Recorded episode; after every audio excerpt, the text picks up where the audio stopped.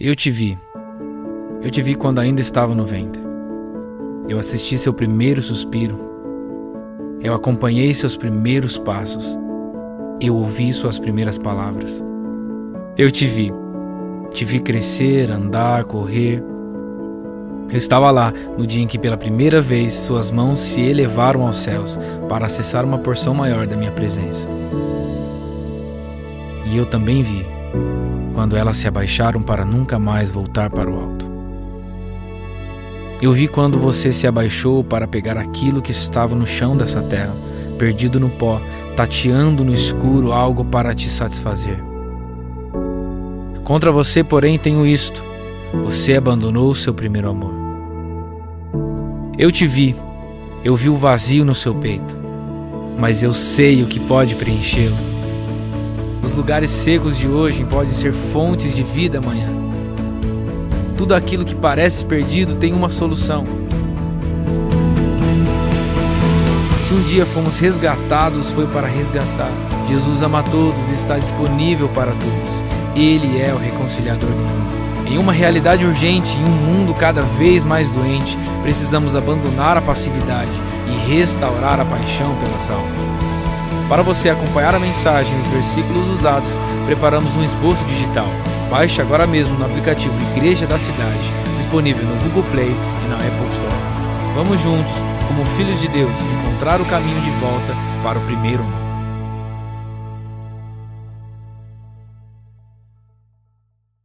Amém. Bom dia, família. Graça e paz. Que coisa boa estarmos juntos.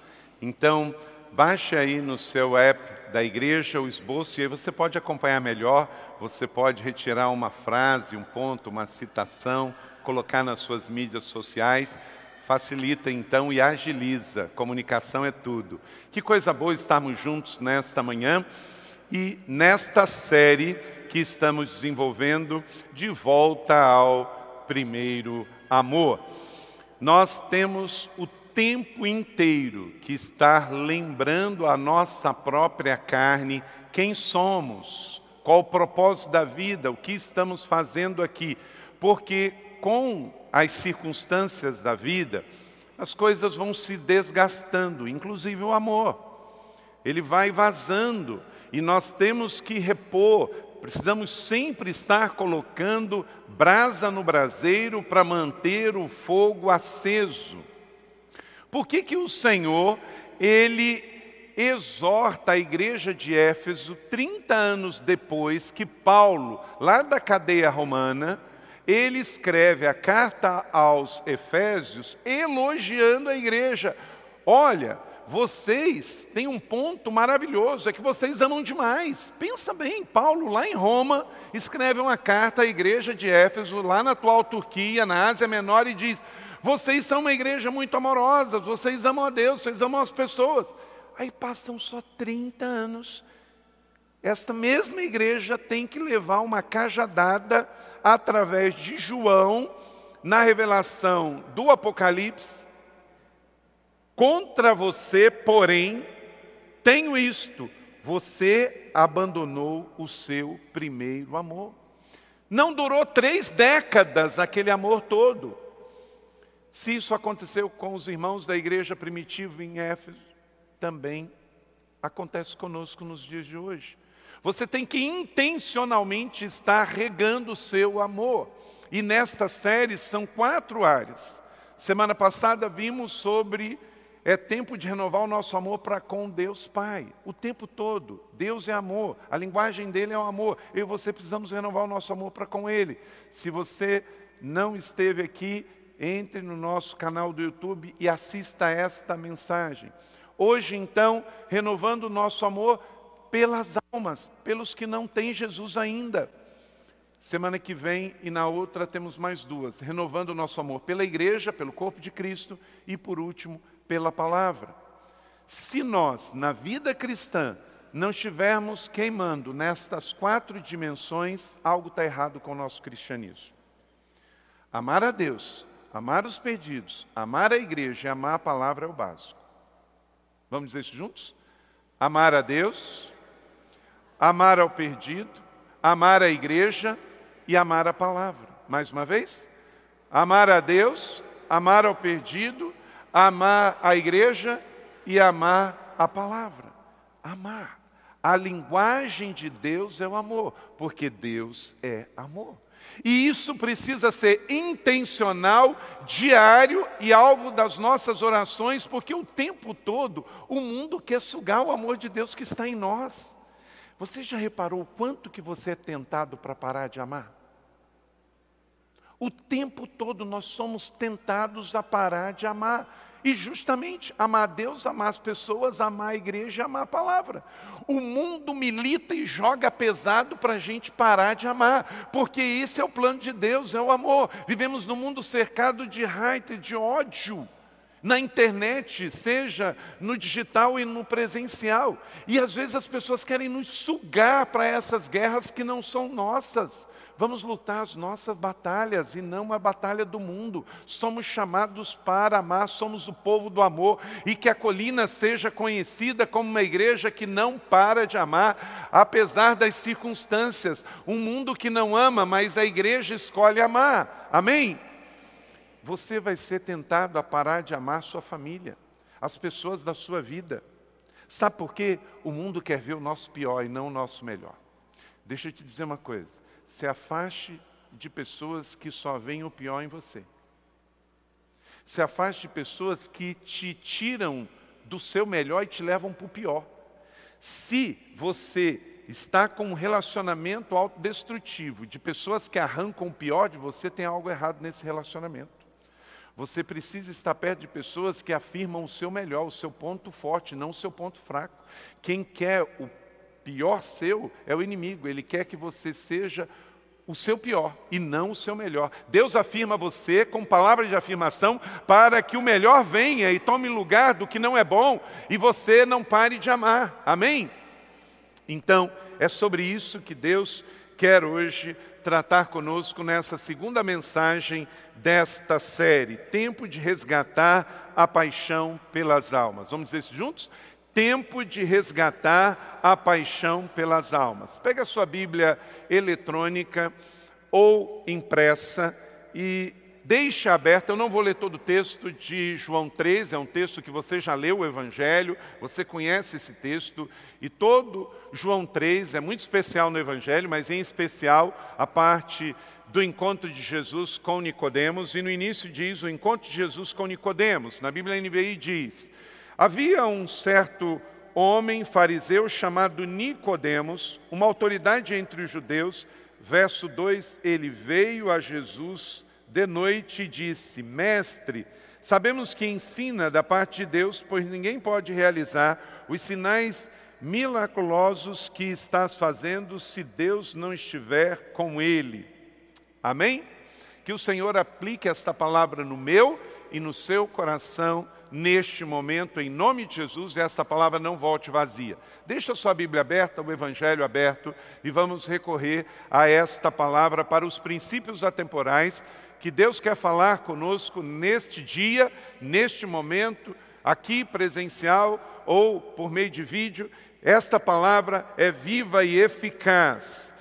Deus quer receber todos aqueles que vão de encontro a Jesus. Para que a igreja seja saudável e ela continue recebendo pessoas, ela não pode parar de amar. E para isso, cada um dos seus filhos, no dia a dia, amanhã que é segunda-feira, na sua família, no seu trabalho, na sua escola, no seu lazer, você também não pode parar de amar. E na sua mente tem que ser intencional que você é um cristão missional. Você é missionário. Lá fora, onde você estiver. Há um pensamento anônimo, não sei quem disse, mas concordo com ele, por isso reafirmo aqui. A igreja não é um clube de artes, mas uma frota de barcos de pesca. Vamos dizer isso juntos? A igreja não é um clube de artes, mas uma frota de barco de pesca. Por quê? Porque Jesus disse que nós somos pescadores de homens. Mas tem muitos crentes que querem viver na Marina da Glória. Né? Lá no Rio de Janeiro, na enseada de Botafogo, o nome da marina é Marina da Glória. Então tem muito crente que vive assim, querendo só turistar. Ele quer estar na Marina da Glória na terra. Ei, querido, Marina da Glória no céu. Não dá, não tem como. Não dá para viver só turistando. Nós aqui, a metáfora melhor para nós é barco de pesca do que iate para turistar, porque nós estamos em missão. Quer ver? Quantos aqui estão salvos, têm certeza disso, e se morrer hoje vão para o céu? Ainda hoje estarão com o Senhor. Levante sua mão. Aleluia. Glória a Deus, esta é a maioria. Tem um outro que não, mas eu vou fazer apelo no final do culto, pode ter certeza. Você não sairá daqui sem esta oportunidade hoje, não é? Mas pense bem, olha só, você disse que está salvo, se morrer hoje vai para o céu. Mas, gente, nós estamos num mundo que está se recuperando da pior pandemia de todos os tempos. É Covid, é Delta 19, é não sei o quê, é agora varíola dos macacos, é guerra, é situação de violência. Será que o nosso Deus é um Deus que fica sentado numa nuvem, olhando os seus filhos salvos aqui, dizendo: Oi, enjoy? Não. Se eu e você estamos salvos estamos neste mundo, a mercê da varíola dos macacos, do Covid-19, da variante Delta, de guerras, de rumores de guerras nucleares, é porque Deus tem um propósito para mim e para você, porque Deus não é sarcástico de nos deixar aqui salvos. Não, é porque justamente nós temos uma missão de levar mais um, de ganhar mais um. Porque de todos os cinco propósitos, adoração vamos fazer aqui no céu. Imagina se já foi bom assim aqui hoje. Você viu o solo aqui com a irmã Manu? A Manuela, que beleza. Parece o céu, mas não é, é só o ensaio. Você viu ali os homens de honra nas bandeiras, coisa linda? Ativando no profético. Não é? Mas é só o ensaio. Mas vamos fazer aqui na eternidade. Serviço, nós vamos servir a Deus aqui na eternidade. Comunhão com Deus, com os irmãos aqui na eternidade. Discipulado, imagino que vocês já sabem da Bíblia, mas imagine por toda a eternidade aprendendo direto com Jesus, com a trindade ali, ó. Então isso é daqui na eternidade, mas missão e evangelismo não. Então por isso nós temos uma igreja missional. Estamos aqui para tocar uma trombeta e dizer: você está aqui com um propósito, você não foi deixado para trás, você está aqui, eu e você estamos aqui para ganhar mais um para Jesus. E uma igreja que não evangeliza, fossiliza. Uma igreja que não vive de renovação trazendo mais pessoas para Jesus, como é que nós vamos plantar mais igrejas? Como é que Deus vai levantar novos pastores? Como é que nós vamos ter mais adoradores, mais músicos, mais ministros, mais artistas? É porque nós temos que continuar pescando nós temos que continuar ganhando pessoas para Jesus, para que pessoas possam ir para o céu, para que a igreja seja renovada, para que o ministério avance e a gente leve o evangelho para todas as nações. Aquele globo lá é para pregar isso, que nós não estamos numa bolha, é aqui o ponto de partida para as nações. A igreja não é o ponto de chegada, ela é o ponto de partida, amém ou não amém? É para dar esse sinal. E essa semana que a nossa cidade completa 255 anos, nós vamos ter várias ações intencionais de evangelismo. Também vou falar sobre isso e convidar você. Por quê? Porque a igreja não pode só esperar os que venham, ela também vai. Então, Deus trouxe você aqui para ativar isso no seu coração. Você é um pescador de homens. Você está num barco de pesca e você está numa igreja saudável que não esqueceu isso. A grande comissão não é a grande sugestão. Oswald Smith, ele escreveu um livro que se tornou um clássico, chamado Paixão pelas Almas. Na página 95 desse livro, ele diz assim: afinal de contas, esse não é o nosso alvo principal. Para ter, precisamos dar. Para colher, precisamos distribuir. Foi para isso que Cristo veio, viveu, morreu, ressuscitou e enviou o seu Espírito Santo. Esta é a suprema tarefa da igreja. É por esse motivo que existimos. Nossa tarefa primordial consiste em o que, igreja da cidade? Anunciar o Evangelho, propagando por todos os meios legítimos. É para isso que estamos aqui, senão nós já teríamos sido arrebatados. Estamos aqui para ganhar mais um para Jesus, mais uma família para Jesus, o empresário ganhando o empresário, o homem de negócio, o profissional liberal, o adolescente, o adolescente, o jovem, o jovem, o estudante, o estudante, o político, o político, o empresário, o empresário, a dona de casa, a dona de casa. Todos os meios legítimos. Aqui na igreja tem uma irmã que ela tem filhos bem pequenininhos, gêmeos, e ela abriu um grupo de evangelismo na praça. Então ela pega o lençol, ela vai para a praça e ela coloca seus dois filhos lá e ela e algumas outras mães que também têm criança pequena começaram a ver isso. E agora ela tem assim umas dez mães que se encontram lá na Praça do Aquário, na Praça Ulisses Guimarães, e faz a mesma coisa. E ela está lá evangelizando. Você não pode dizer, ah, meus filhos são pequenos, eu não posso evangelizar. Você não evangeliza a partir da realidade do outro, você evangeliza a partir da sua realidade. É na sua faculdade. Você não tem que ir no que o outro está fazendo, é no que você está vendo. É na sua família, é na sua faculdade, é no seu trabalho, é no seu bairro, é no seu condomínio. Primeiro com o seu testemunho e depois com as suas ações. Porque um falando para o outro, aí nós aumentamos o volume, nós aumentamos as possibilidades. Aí, se alguém não quiser se converter em São José dos Campos, vai ter que mudar de cidade, porque nós estamos chegando. Amém? Aleluia! Para a glória global de Deus. E tem também os que estão voltando. Eu amo, tem duas coisas, três, na verdade. Amo demais como pastor ver batismos na igreja, e por isso a gente fica tão feliz na igreja da cidade, tem 100 mil litros de água ali. Eu sei que tem igreja que acha aquilo um investimento desnecessário, porque batismo por aspersão, mas nós somos batistas, então a gente gosta muita água. Né? Ver aquele batistério é lindo. Aí nos lembramos imediatamente de Jesus com João Batista no Rio Jordão. Momento lindo é ver pessoas que levantaram a mão, aceitaram Jesus, descendo no batistério, nas águas, declarando que morreram para o mundo e nasceram para o Senhor. E em dez anos na colina foram 12 mil. Aleluia! Glória a Deus. Só no domingo passado foram 80. Aleluia. Mas há um segundo momento que eu gosto de ver demais.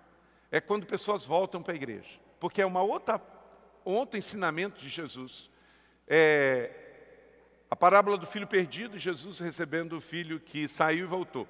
E ontem, um, uma ovelha que tinha saído, passou aqui, tirou uma foto e mandou assim: Pastorzão, que tempo precioso, estou em casa. Muito obrigado. Você aceita esse filho pródigo de volta? Aleluia! Glória a Deus! É lindo.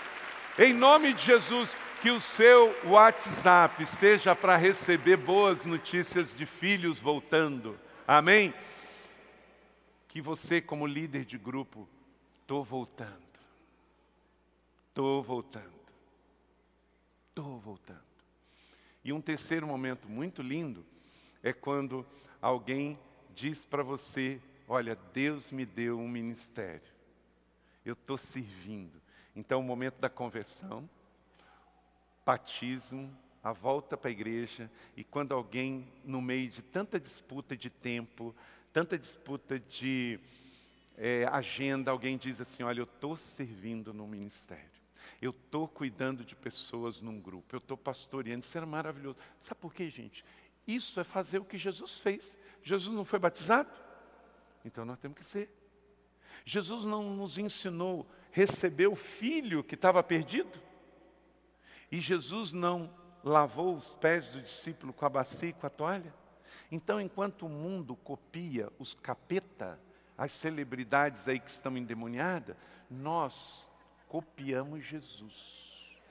Nós não queremos fazer escândalo, nós não queremos fazer o que é vergonhoso virar uma bandeira, nós queremos fazer o que Jesus fez Jesus foi batizado para nos dar o exemplo. Jesus ensinou a parábola do filho perdido para nos dar o exemplo. E Jesus lavou o pé dos seus discípulos para nos dar o exemplo. Nós somos o povo da bacia e da toalha. E tudo isso Jesus amando o tempo todo, não parou de amar. Então, que em nome de Jesus, por causa do amor de Deus no seu coração, no meu coração, nesta casa não falte batismo, nesta casa não falte reconciliação e nesta casa não falte ministérios e servidores com alegria, que amam servir dentro da seu expertise. Meu irmão, se você gosta de cuidar de criança, vamos cuidar de criança, se você gosta de cuidar de jardim, cuida do jardim da igreja. Se você gosta de técnica, de som, de mídia, se você gosta de cozinhar, há espaço para todo mundo se você quer estar na intercessão, na adoração, no estacionamento, na recepção, bem-vindo. Esta é uma casa de encontros. Aleluia. E para isto, esta igreja precisa estar sempre voltando ao primeiro amor. Vou pedir um vídeo do nosso ministro de evangelismo, Wilker, menino apaixonado por Jesus, que se converteu nesta casa, aceitou Jesus, casou aqui e ele vai apresentar dois testemunhos que estão entrelaçados para ilustrar que não podemos parar de amar e de evangelizar.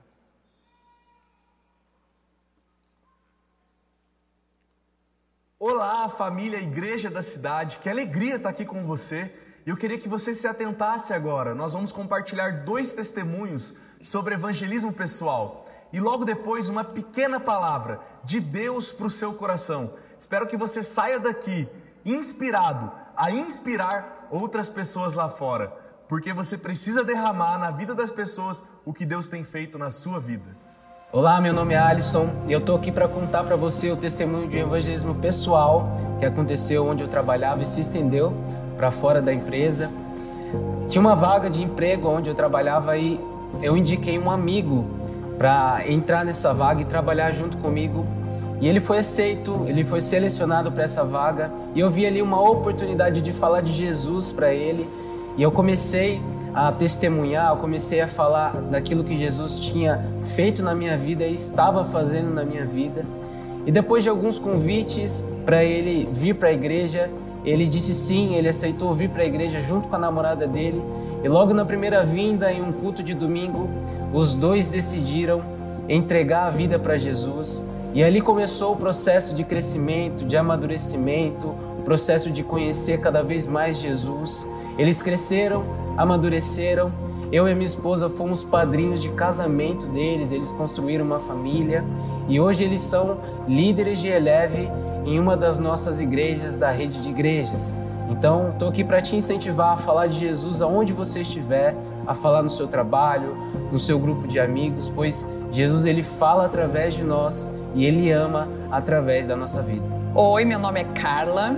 Eu apliquei o evangelismo pessoal num ambiente de trabalho onde eu conheci uma querida que ali dia a dia eu fui conversando, a gente foi se aproximando, eu fui aconselhando ela. Num determinado momento eu dei o nosso devocional da nossa igreja para ela e aos poucos a gente foi ali se conhecendo e aprofundando cada vez mais o nosso relacionamento. Então, ali naquele tempo, eu pude ser a Bíblia que ela leu.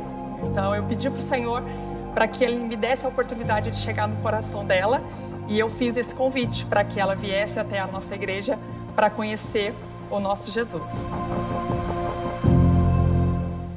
Sou muito grata por esse convite e pelo evangelismo pessoal que me alcançou. E hoje eu estou aqui, eu sou filha dessa casa, aqui eu me converti, eu me batizei e eu construí a minha família. Queria compartilhar com você uma palavra sobre evangelismo pessoal. Em 1 Pedro 2, de 21 a 23, diz assim: Para isso vocês foram chamados, pois também Cristo sofreu no lugar de vocês deixando exemplo para que sigam seus passos. Ele não cometeu pecado algum e nenhum engano foi encontrado em sua boca. Quando insultado, não revidava, quando sofria, não fazia ameaças, mas entregava-se àquele que julga com justiça. Uau! Evangelismo pessoal é isso. É ser exemplo, é ser parecido com Jesus aonde você estiver é ser parecido com Jesus no seu local de trabalho, é ser parecido com Jesus na sua casa, na sua rua. Evangelismo pessoal é ser empático, é se colocar no lugar do outro. Paulo ele afirma que nós devemos chorar com aqueles que choram, se alegrar com aqueles que se alegram, é ter empatia pelas pessoas lá fora. Eu costumo usar e a compartilhar muito da regra dos três As. E eu queria te encorajar a aplicar isso no seu dia a dia. A regra dos três As. Dê a atenção, a admiração e a afirmação para as pessoas lá fora. Dê atenção, o mundo está escasso de atenção. Dê atenção para as pessoas à sua volta. Afirme o quanto elas são importantes e admire, fale o quanto elas são valiosas, o quanto é importante a vida delas aqui nessa terra. E você estará a um passo do coração dessas pessoas. Então, se achegue para perto dessas pessoas, ame primeiro, assim como Jesus nos amou primeiro, como Deus nos amou primeiro, ame as pessoas primeiro. Então, seja educado, seja gentil, olhe nos olhos das pessoas lá fora, retribua esse amor que Jesus tem por você, entregando para as pessoas lá fora, no seu trabalho, na sua rua, na sua casa. Ame as pessoas, assim como Jesus te ama. Deus abençoe e viva uma semana extraordinária, aplicando no seu dia a dia o evangelismo pessoal. Amém. Glória a Deus. Obrigado, Wilke, Alisson, Carla, Bárbara. Que coisa maravilhosa. Então, vamos pegar a dica dos três As: atenção, afeição e afirmação. Isso vai com certeza ajudar e muito no evangelismo pessoal todos os dias. Se afirmarmos, se dermos atenção e afeição. Por quê? De fato, como ele disse, o mundo está carente das três coisas. E tudo isso tem a ver com amor. Ele só esqueceu de dizer que a Carla fez um grande favor para ele. Ganhou para Jesus a sua esposa, né? Aquela ali, a Bárbara é a sua esposa hoje.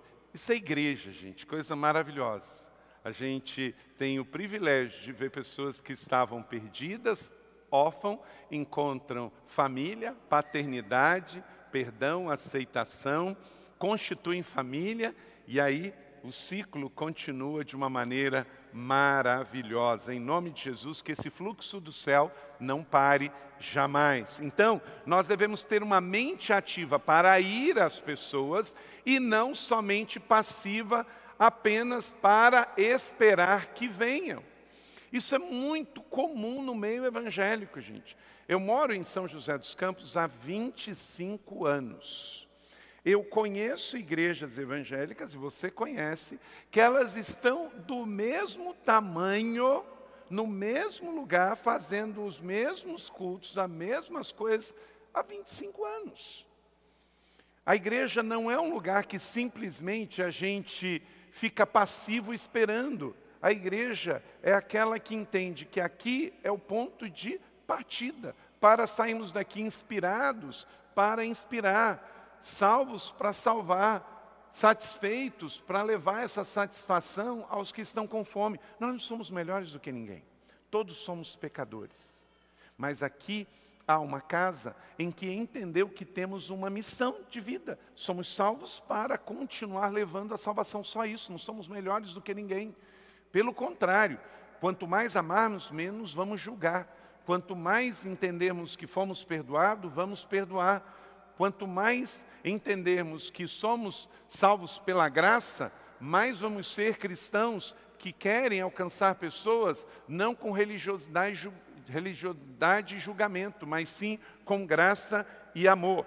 Mas para isso é necessário ter na mente três premissas básicas. Sem isso, é muito difícil uma igreja renovar sua paixão pelas almas e ser uma igreja de fato evangelística e missionária. Três premissas, eu já falei isso aqui, vou repetir para aqueles que já acreditam nisso e vivem isso, glória a Deus. Se não, pegue isso bote na sua mente, reprograme e viva 24 horas por dia, 7 dias por semana, lembrando disso. Primeiro, primeira premissa desses três princípios é sempre pense no tamanho do amor de Deus pelo mundo. O tamanho do amor de Deus pelo mundo. Sabe qual é o tamanho? Deste tamanho. É de doer. Faz o seguinte, nós estamos de manhã, talvez você não se espichou ainda assim, ó, faz assim, ó, peça perdão aí o seu irmão da direita da esquerda, e estenda ao máximo que você puder, mas ao ponto que parece que vai arrancar o braço, parece que alguém está puxando o seu braço aqui de direita e de esquerda, mas vai, vai, vai, vai, vai, vai, vai. Esse é o tamanho do amor de Deus. Está doendo? Dói, dói. O amor de Deus é tão grande que dói, porque Ele deu o seu filho na cruz para morrer por nós. Amém? É isso, o amor de Deus é grande, é grande, é grande, é grande, é enorme, é enorme, ele é muito grande. Você não pode esquecer disso, porque senão a gente faz corpo mole.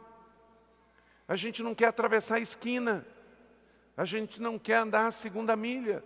Ah, mas Fulano já teve três oportunidades. Sim, Jesus vai dar a quarta. Está escrito em João 3,17, nesse texto que você está com a sua Bíblia aberta, Leia comigo. Porque Deus enviou seu Filho ao mundo, não para que condenasse o mundo, mas para que o mundo fosse salvo por ele. Então nós não somos um bando de crente que está dentro de uma bolha julgando o mundo. Gente, o que eu vejo hoje no Brasil de pastores evangélicos e líderes evangélicos julgando o mundo para que eles tenham um comportamento de crente. Mas peraí, se ele não conhece Jesus ainda, se ele não encontrou a graça, se ele não foi liberto, como é que ele vai ter cosmovisão de crente?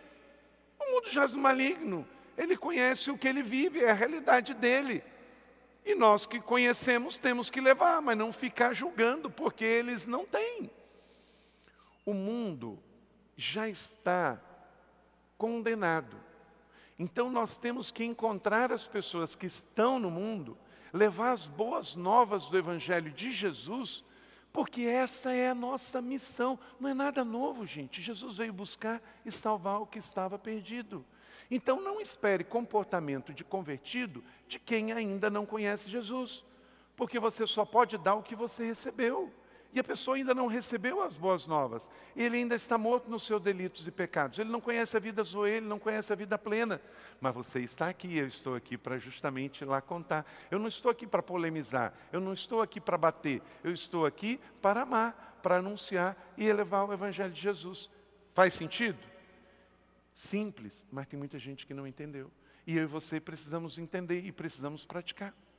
Então, esta é uma grande questão, simples, é um princípio. Por que, que o coração do Evangelho está em João 3,16? Porque essa é a essência para entendermos o grande amor de Deus pelo mundo. Se você não entender isso, você não vai evangelizar. Segundo, a profundidade dos nossos pecados. A profundidade dos nossos pecados. Agora eu vou pedir para você ficar de pé.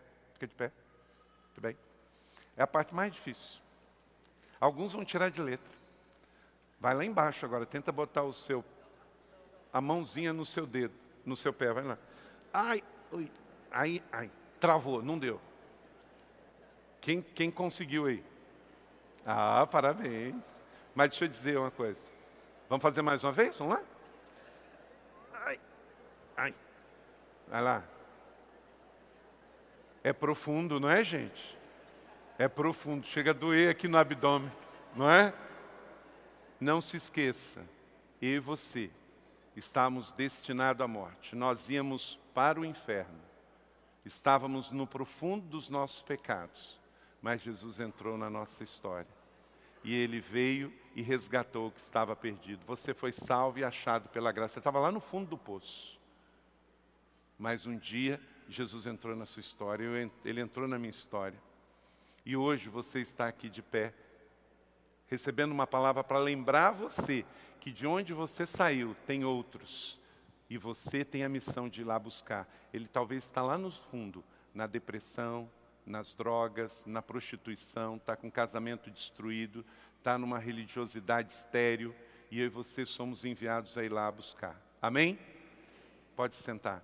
Esse é o segundo princípio. Você tem que se lembrar a profundidade dos nossos pecados. Vamos ver isso juntos em Lucas capítulo 7, por isso te digo que os seus muitos pecados lhe são perdoados, porque muito amou, mas aquele a quem pouco é perdoado, pouco ama. E disse a ela: Os seus pecados te são perdoados. Jesus fala à mulher pecadora, ela tem os seus pecados sexuais, os seus pecados de adultério, de amantes, mas foi para ela que Jesus veio, foi para mim e para você. A mulher pecadora nos ensina muito. Aquela mulher, imagina, gente, quando depois que aquela mulher encontrou Jesus, que ela foi liberta, ela voltando lá para a cidade dela e falando assim: Encontrei um homem, encontrei um homem. E aí, os muito afoitos que nem esperaram para ouvir a história toda, mais um. De novo. Porque ela já tinha tido cinco. Aí agora ela encontra mais um homem.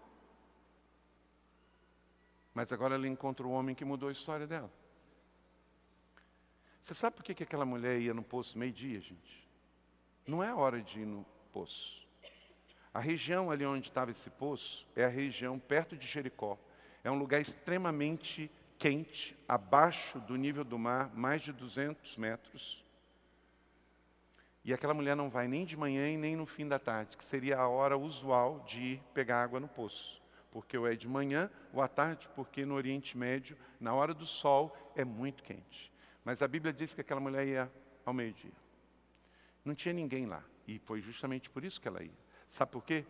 Muito provavelmente ela queria fugir das fofoqueiras de plantão na beira do poço. Lá vem a mulher dos homens da cidade. Então ela ia sozinha, porque ela sofria fofoca, bullying.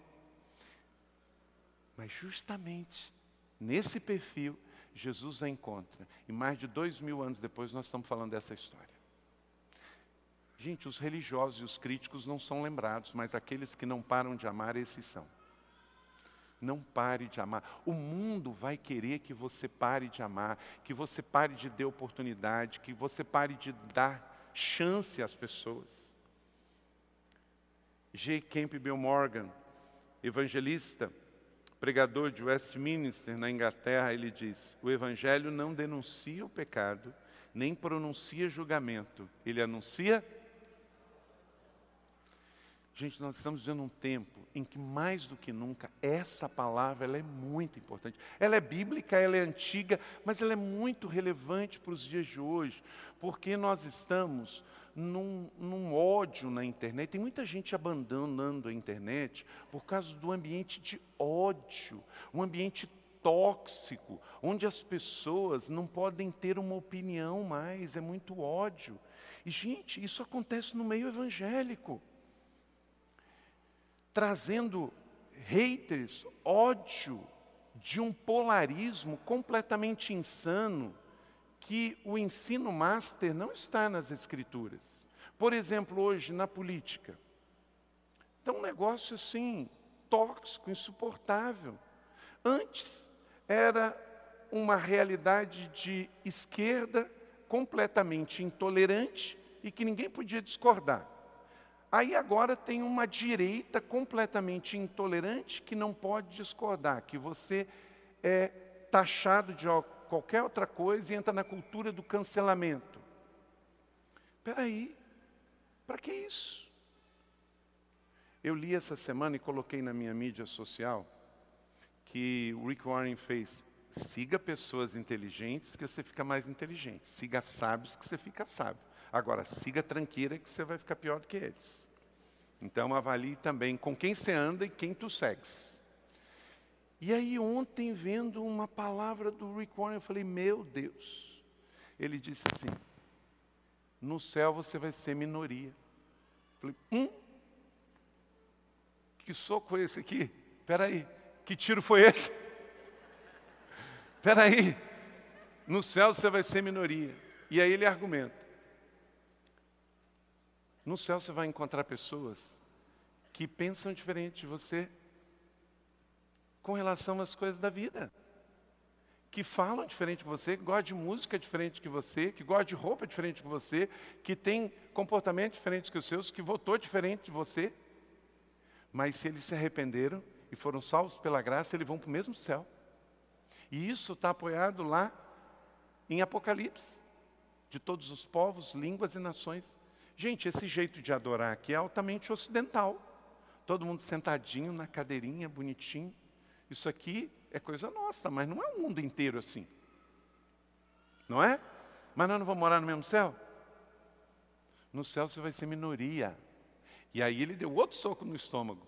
Se você não gosta dessa diversidade, provavelmente você não vai gostar do céu. Meu Deus! Gente, às vezes nossa carne precisa ser relembrada dessas coisas. Quem gosta de tudo igual é seita, não é igreja. Deus ama a diversidade. Quer uma prova que Deus ama a diversidade? Por que, que Deus fez tanto tipo de peixe diferente? Tudo não é peixe, gente? Por que, que Deus fez tanto tipo de ave diferente? Não é tudo ave? Por que, que você é diferente desse irmão que está do seu lado? Você parece com ele, mas você é diferente. Não é? Por exemplo, hoje não vieram os feios, só vieram os bonitos. Ninguém feio veio na igreja hoje. Olha esse irmão, essa irmã que está do teu lado, né? Inclusive, gente, não tem esse negócio de gente feia e gente bonita. Tem gente mais bem cuidada e gente mais relaxada, não é isso? Então, se você der um trato, você fica, ó, zero bala, não é? Não é, não é pecado cuidar do acabamento, tá bom? Não é pecado. Então, Deus ama a diversidade. Seja na natureza que Ele criou, para que tanto tipo de árvore? Para que tipo, tanto tipo de flores? Por que tanto tipo de pessoas? Porque Deus ama a diversidade. Então, se Ele nos criou para viver na terra assim, você acha que no céu Ele vai mudar de ideia? Não vai. Lá vai ter. Então, se você não gosta da diversidade, você não vai gostar do céu. A única coisa que Deus não gosta, que Ele abomina, é o pecado. Mas o diferente, o formato diferente, não. Ele ama. Ele só não ama o pecado. Então tira o pecado e ame as pessoas. Tire o pecado e ajude as pessoas. A profundidade dos nossos pecados. E terceiro, a compreensão do nosso papel de reconciliadores. 2 Coríntios 5, 18 e 19, que nos reconciliou consigo mesmo por meio de Cristo e nos deu o ministério da reconciliação, ou seja, que Deus em Cristo estava reconciliando consigo o mundo, não lançando em conta os pecados dos homens, e nos confiou a mensagem da. Em dois versículos, o apóstolo Paulo fala três vezes da palavra reconciliação. Duas no presente infinitivo e uma no gerúndio. Por quê? Porque esse é o nosso ministério. Você tem o ministério da reconciliação e a mensagem da reconciliação. Meu Deus! Diga comigo, reconciliar. Esse é o seu verbo de vida, esse é o seu verbo de ação reconciliar o mundo, reconciliar os filhos, reconciliar os que estão afastados, reconciliar os que estão distantes, trazer de volta. Reconciliação, diz Paulo, é o nosso ministério, reconciliação é a nossa mensagem. Só vamos reconciliar se amar, sem amor não tem como. Deixa eu dizer uma coisa aqui. Eu, pastor Carlito, você sabe, pelo tamanho da igreja, pela realidade, a minha agenda é bastante difícil. Então, é claro que minha agenda é pautada mais no dia a dia para equipar os santos. Então, eu convivo mais com crente do que pessoas que não são crentes. Porque o meu trabalho é ajudar você a se preparar para o seu ministério. Então é natural que eu tenha que conviver mais. Isso não isenta. Por quê? Porque eu vivo em sociedade, eu compro, eu vendo, eu passeio, eu ando, eu estou no mercado, eu estou na gasolina. Então, claro que eu tenho contato e eu tenho que testemunhar e evangelizar. Mas, via de regra, a maior parte do meu tempo é ocupada com pessoas que já têm Jesus na família da fé. É natural, a minha função é ser pastor. Mas não é o seu caso. Talvez você, a grande maior parte do seu tempo, é inter-relações interpessoais com pessoas que não são crentes. E deixa eu dizer uma coisa, não pare. Por favor, não chame só para os seus aniversários, na sua família e dos seus filhos, pessoas crentes. Porque muitas vezes você chama uma pessoa que ainda não conhece Jesus para vir à igreja, ele não vem, mas se você chama para o seu aniversário, ele vai. Se você chama para o aniversário do seu filho, ele vai. Para um encontro no seu grupo da cidade. Então não fique numa bolha interaja com pessoas. voltar ao primeiro amor e amar aqueles que ainda não têm Jesus, renovar a nossa paixão pelas almas, é continuar interagindo com essas pessoas. Você tem parentes, amigos, colegas de trabalho que eu não tenho, e a sua missão é ser sal da terra e luz do mundo. Não fuja dessas pessoas que talvez a única Bíblia que eles vão ler é você. Talvez o único meio de encontrar Jesus é você. Então continue indo nas festas dele. Você não precisa beber, você não precisa fumar, mas vai lá. Dê a sua presença, dê o seu amor, dê o seu abraço. Não fuja dos encontros da sua família. Mesmo que você não goste das conversas, do ambiente, não fuja dos encontros em que você está lá para ser a diferença, de ser resposta de Jesus, seu amor de Jesus para essas pessoas.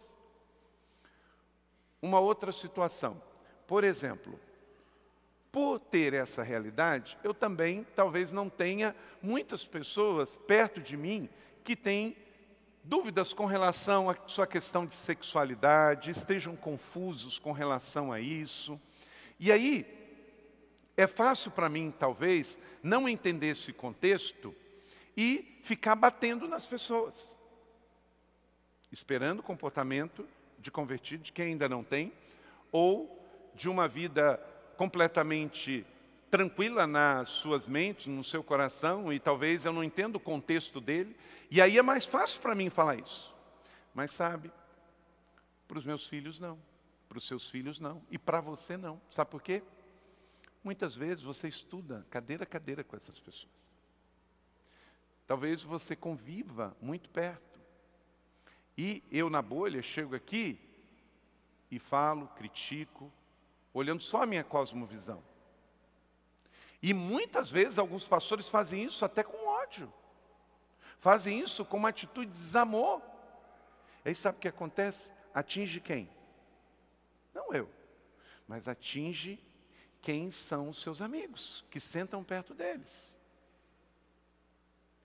eu não posso esquecer que acima de qualquer coisa, as pessoas existem. De profissão, de questão de sexualidade, as pessoas precisam ser amadas, precisam ser acolhidas, precisam ser respeitadas. Amém?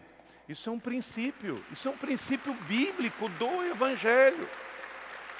Porque sem amor você cria cada vez mais um abismo e você não vai conseguir encontrar, acolher, abraçar e amar.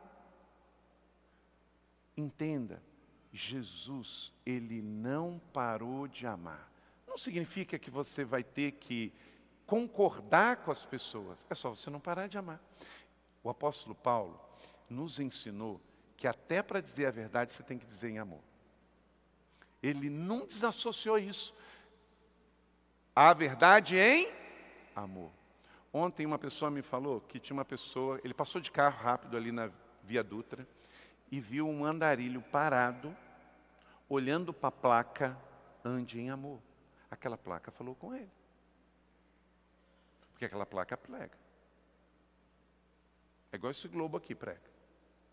Tem imagens que são tão fortes que pregam. Lá está escrito, na maior via do país, que passam 2 milhões de veículos. Ande em amor. Se a gente colocasse lá bem grande o nome da igreja da cidade, teria o mesmo efeito? Não. Porque é só o nome de mais uma igreja, é mais uma placa. Mas ande em amor é uma mensagem. Ande em amor é uma pregação. Ande em amor é mensagem de Jesus, é mensagem apostólica do apóstolo Paulo. E eu e você temos que fazer isso, gente, daqui para frente. Ou você ganha no amor, ou você ganha na comunicação, ou você perde.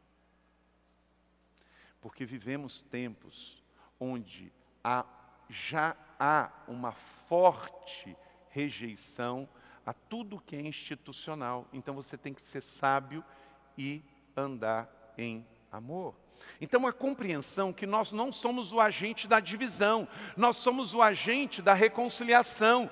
Por quê? Porque temos o ministério da reconciliação e temos a mensagem da reconciliação. Deixa eu te dar uma frase poderosa que eu li no livro Benção Dobrada, do pastor Mark Batterson, da editora Vida. Ele diz o seguinte: ele é pastor na Capitol Hills, lá em Washington, D.C., nos Estados Unidos. Muitas pessoas na sociedade que estão rejeitando Deus, de fato, estão apenas reagindo em rejeição a uma interpretação equivocada de quem Deus é, pelos que falam e agem em nome de Deus. Deixa eu dizer uma coisa. Tem gente pregando uma Bíblia que não é essa em nome de Deus. E aí tem gente com raiva e ódio, não de Deus, não de Jesus, mas dos que dizem que estão em nome de Deus e em nome de Jesus. Ele está certo. Ele está certo. Porque não existe como pregar o livro da capa preta com ódio. O livro da capa preta é a maior capa de mensagem de amor que o mundo já ouviu. Então não combina. A gente está aqui no Evangelho. Ande a segunda milha. Perdoe 70 vezes 7. Dê a segunda fase. Face. Quando a mulher estava com cinco maridos, e já ia para o sexto, Jesus entra na história, alguém te condenou? Não, então eu também não. Só não peque mais.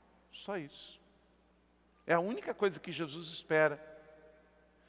A revolução do amor trouxe o Evangelho até aqui. E se nós não continuarmos essa revolução do amor, nós vamos deixar as igrejas vazias. Mas, com a força do amor, nada pode parar. Por quê? Contra o amor não há lei. Não pare de amar sua família, seus filhos, sua comunidade e todos. E não traga para dentro da sua vida um ódio que não pertence a você. E não entre em batalhas que não são suas. O seu modelo não é o modelo do mundo, não é o modelo da política, é o modelo de Jesus Cristo de Nazaré, o que não parou de amar. E se ele tivesse parado de amar, o Carlito não estava aqui. Provavelmente você também não estaria. Amém? Então, para concluir aqui, volta de novo aí para João 3 e eu quero deixar com você os princípios que Jesus fez. Então, se Jesus foi batizado, nós somos. Se Jesus pregou, nós pregamos. Se Jesus andou, nós andamos. Se ele curou, nós curamos. Ele é o nosso modelo.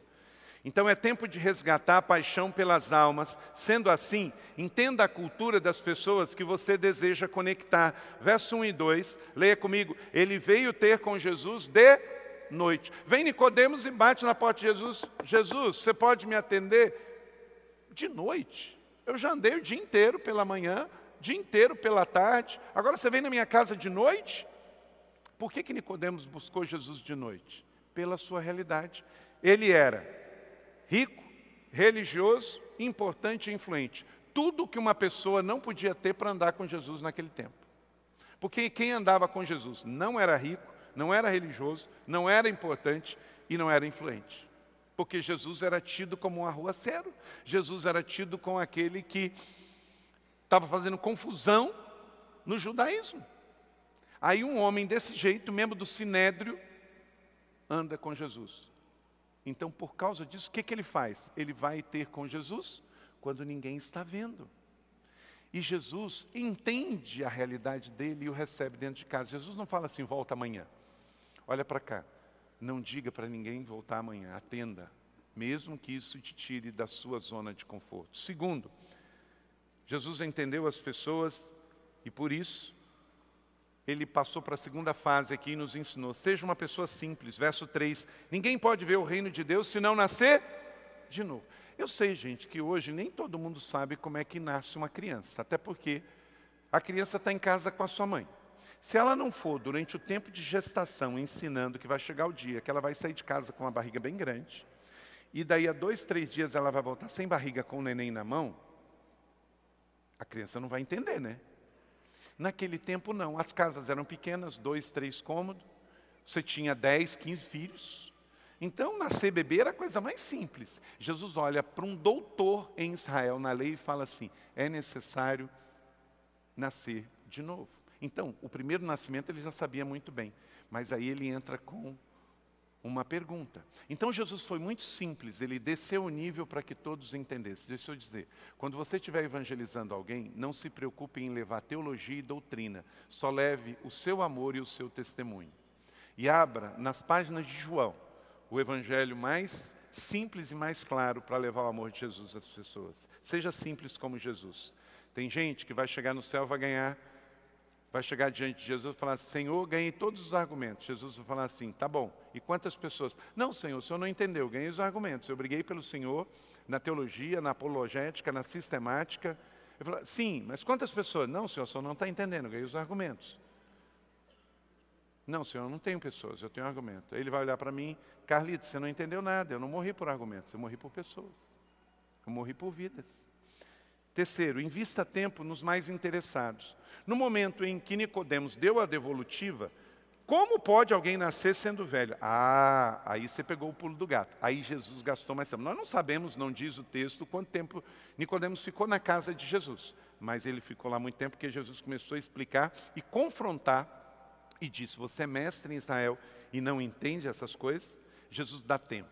Olhe para cá, você não vai ganhar ninguém que você não dê tempo a essa pessoa. Melhor definição de amor é tempo, melhor tempo é agora.